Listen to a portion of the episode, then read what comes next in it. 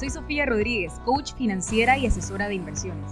Si lo que quieres es aprender acerca del manejo del dinero y cómo puedes lograr tener finanzas personales saludables en tu vida, en un idioma sencillo, práctico y sin tabús, entonces estás en el lugar correcto.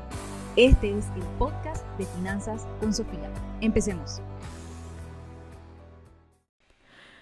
Bienvenido al primer episodio del año 2022 del podcast de Finanzas con Sofía, una plataforma que busca empoderar a los millennials a través de la educación financiera. Soy Sofía Rodríguez, coach y asesora financiera y apasionada por todo lo relacionado con las inversiones y finanzas personales. Hoy estaremos hablando acerca de los riesgos involucrados con la inversión cuando invertimos en el mercado de valores. ¿Por qué quise hacer un podcast completo sobre esto? Buena pregunta. Cuando se trata de inversiones y los riesgos que podemos asumir, es realmente importante comprender exactamente cuáles son esos riesgos para que te sientas un poco más cómodo con lo que podría surgir. Además, y lo que es más importante, comprender con cuánto riesgo te sientes cómodo tomando y comprender que existen diferentes niveles de riesgo con diferentes tipos de inversiones. En realidad, puedes adaptar tus inversiones para que solo asumas tanto riesgo como te sientas cómodo y por lo tanto puedas dormir mucho más tranquilo por la noche. Esta es la clave para comprender que es tu elección y se basa en tus niveles de confianza sobre el nivel de riesgo que tú deseas asumir. Empecemos por entrar en la definición de lo que realmente significa riesgo. Básicamente la definición de riesgo en finanzas es el grado de incertidumbre o pérdida financiera que es inherente a las decisiones de inversión. Eso significa, en otras palabras, que cada decisión de inversión tiene un cierto nivel de riesgo. Eso no significa que cada decisión de inversión vaya a resultar en algo que salga mal, pero todo tiene un poco de riesgo. Puedes asumir más riesgos porque existe de repente la posibilidad de una mayor recompensa, lo que significa que puedes obtener una mayor ganancia, pero también puedes tener una pérdida mayor. Y por otro lado, podrías ser alguien que sabes que no estás tan interesado en correr un riesgo tan grande, por lo que podrías asumir esto. Pero luego, como resultado, es posible que no ganes tanto. Pero eso podría ser con lo que te sientas tú más cómodo. Entonces, en lo que respecta a las mujeres, por ejemplo, y la asunción de riesgo, encontramos que algunas estadísticas eh, son realmente interesantes en este punto. Algunas estadísticas sugieren que es más probable que las mujeres sean un poco más adversas al riesgo y tal vez eso se deba a que simplemente no estamos tomando los riesgos que se supone que debemos de tomar es menos probable que las mujeres inviertan en clases de activos que sean de mayor riesgo como acciones. Pero lo que la investigación muestra es que cuando comenzamos a invertir y nos empoderamos con el conocimiento y nos sentimos más cómodas con lo que estamos haciendo, tomamos riesgos más apropiados. Ahí es cuando tendemos a superar a los hombres en la inversión. Sorry chicos. Escuchen, alrededor del 80% de mi cartera de inversiones está compuesto por mujeres. Esto es muy interesante. Por otro lado, vemos otro estudio completamente diferente que mostró más, o bueno, más o menos lo cuestionó, en cierto modo, cuestionó la idea de que las mujeres en realidad son más adversas al riesgo, como si nos inclináramos naturalmente al estar del lado seguro o que se trata más de una situación circunstancial. Entonces, eh, hubo este Instituto Alemán de Investigación Económica que siguió el comportamiento de inversión de unos 8.000 hombres y mujeres y descubrieron que el 38% de las mujeres invirtieron en inversiones menos riesgosas como acciones, en comparación con el 45% de los hombres. Hmm. Entonces, descubrieron que menos mujeres invierten en clases de activos de riesgo, pero descubrieron que las mujeres correrían más riesgo si tuvieran más dinero. Hmm. Y cuando las mujeres tienen la mitad del dinero para invertir en comparación con los hombres, según su estudio, dijeron, bueno, las mujeres naturalmente están más inclinadas a invertir con menos riesgo cuando tienen más que perder o tienen menos dinero para jugar. Y creo que eso tiene sentido. Entonces, para continuar realmente quería hablar sobre los diferentes tipos de riesgos que están involucrados en la inversión. Estos son los riesgos más comunes que podemos encontrar como inversionistas si estamos invirtiendo eh, en el mercado de valores o invertimos en acciones. Eh, o si estamos interesados en comenzar a ver esto, ¿ok? Esto es simplemente para ponerte al tanto de lo que puedes esperar. El número uno. El primero es el riesgo empresarial. Se explica por sí mismo. Y la idea de que si inviertes o no en una empresa o en un negocio, existe el riesgo de que cierre mañana. Existe el riesgo de que suceda algo y no puedan seguir trabajando. Y cuando las empresas quiebran, los inversores suelen ser los últimos en cobrar. Si la empresa donde estás invirtiendo tiene muchas deudas con los bancos, ese dinero irá a los bancos primero y luego lo que sobra va a la planilla, si es que tiene, y por último, lo que sobra va a los inversores. Y por eso es importante que si quieres invertir en empresas, que entiendas y tengas una buena y amplia comprensión de cuál es su estrés financiero. Número dos, el segundo. El siguiente riesgo que voy a hablar es el riesgo de la volatilidad. En este me voy a enfocar un poquito más porque creo que es bastante importante comprenderlo y tenerlo sumamente claro cuando invertimos en el mercado, invertimos eh, las empresas que estamos invirtiendo. Son empresas que están en el mercado cotizando. El riesgo de la volatilidad simplemente significa la fluctuación en los mercados bursátiles día a día y los precios de las acciones que aumentan y disminuyen en función de una serie de cosas. Por ejemplo, si una de las empresas donde inviertes em, de repente tiene un producto defectuoso o tiene un mal liderazgo, incluso cosas sobre las que nadie realmente tiene control, como eventos políticos, eh, elecciones, por ejemplo, o los eventos del mercado, o incluso la confianza de los inversores, por lo que es un riesgo que simplemente como inversionistas tenemos que aceptar, porque no tenemos control. Que mañana algo fuera de nuestro control pueda suceder y el precio de nuestra acción pueda caer en algún momento dado. Sin duda es uno de los más grandes miedos que hay que superar si quieres prosperar como inversionista. Este es uno de los errores comunes en el mundo de las inversiones, pensar que riesgo es igual o equivalente a volatilidad o que la volatilidad es equivalente al riesgo. A pesar de lo que suelen decir eh, que es un mito, no son exactamente lo mismo. Recordemos, volatilidad sin entrar en detalles matemáticos, podemos decir que la volatilidad es la variable estadística que mide el grado de oscilación de cambios que se producen en el precio de cualquier activo financiero. Por ejemplo, puede ser una acción, un bono, una divisa, etc. En un plazo de tiempo determinado. Claro está que a cuanto mayor sea la variación de precios de un título financiero, mayor será su volatilidad. Una acción que un día sube mucho y al día siguiente también baja mucho. Sería el ejemplo perfecto, por ejemplo, de un título muy volátil. No sé si me están siguiendo.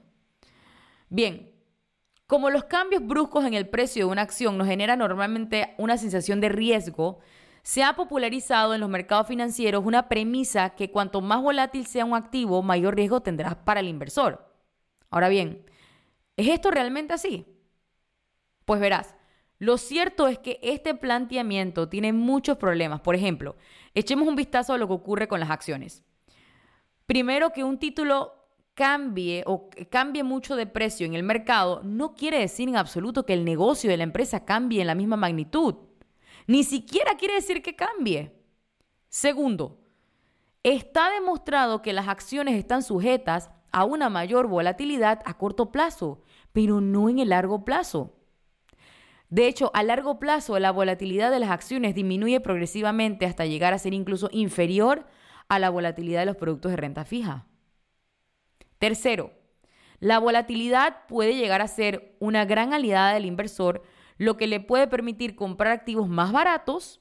Exacto, escúchate bien. Por ejemplo, si el precio de la acción de una empresa con buenos fundamentales cae un porcentaje por culpa del colapso del mercado, pero que no afecta para nada su negocio, entonces podríamos comprar esa acción mucho más barata. De esa forma, frente a lo que sucede, es decir, para un inversor de largo plazo, cuanto mayor volatilidad existe a corto plazo, mayores oportunidades de inversión podrá encontrar y mayor será su rentabilidad. Bien, como puedes ver, para un inversor a largo plazo, la volatilidad no es precisamente el mejor indicador de riesgo. Para un inversor a largo plazo, el riesgo de una inversión no es ni más ni menos que la posibilidad de sufrir pérdidas permanentes de capital, como consecuencia de un error de juicio en la inversión. Ese es el auténtico riesgo, no el que los precios cambien mucho en el corto plazo. En este tipo de situaciones hay que gestionar las emociones, chicos, y sobre todo no entrar en pánico y no entrar en la irracionalidad del mercado cuando cae todo indiscretamente. Eso es lo que nos puede permitir aprovecharnos de las oportunidades que crea esta sobrereacción de los inversores. Y sí, la psicología de los mercados podría seguir prevaleciendo durante un periodo de tiempo, pero la realidad es que este tipo de escenarios nos presentan oportunidades de inversión a valoraciones muy atractivas. Estas coyunturas presentan una ventana de oportunidad para el inversor a largo plazo. ¿Por qué? Porque cuando el pánico vendedor generalizado provoca caídas tan agresivas como las que vimos en muchas cotizaciones de compañías con sólidos modelos de negocio y con buenos fundamentales también sufren, pero la realidad es que su valor intrínseco no se ve tan alterado. Y esto es producto de que las bolsas reaccionan más a la emocionalidad del inversor que a la naturaleza de la inversión. Invertir a largo plazo conlleva una comprensión más sofisticada del riesgo y nos dota de la habilidad de ver cuándo la situación es mucho menos arriesgada de lo que el precio de la acción podría sugerir. Es decir, ante caídas violentas de las acciones, lo que tenemos que plantearnos es si la realidad de los negocios de las compañías va a cambiar tan drásticamente en el largo plazo. Y lo más probable es que no. Estas correcciones del mercado son una clara oportunidad de inversión en buenas compañías a precios muy económicos. Esto nos enseña que no hay que centrarse en las fluctuaciones a corto plazo. Por muy desmesuradas que puedan parecer en tiempos de incertidumbre, por muy chocante que pueda resultar, eh, lo principal es pensar a largo plazo, ignorando los altibajos que puedan producirse al corto plazo.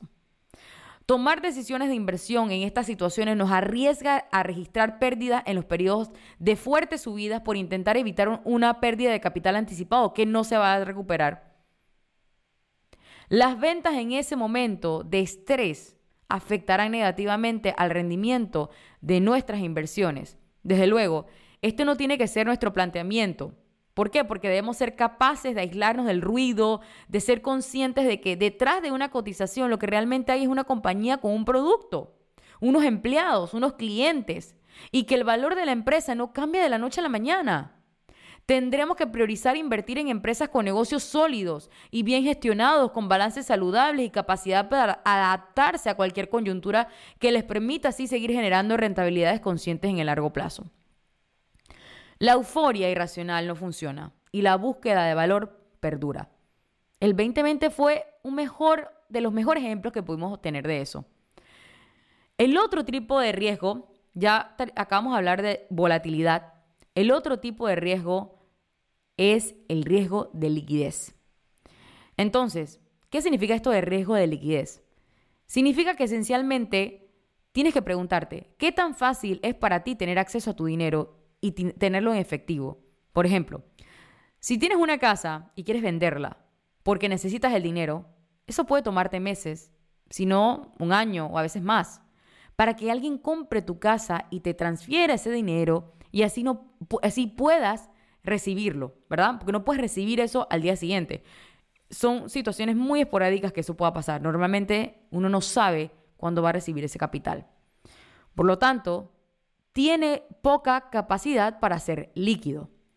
Mientras que si tienes acciones, no es tan largo obtener acceso a tu dinero. No, no necesitas mucho tiempo. Otro ejemplo son, por ejemplo, los plazos fijos, en donde para tener pobres rendimientos, para no decir otra palabra, tienes que mantener tu dinero congelado por cinco años o más. Mientras el banco presta tu dinero a una tasa alta, a ti te toca guayaba.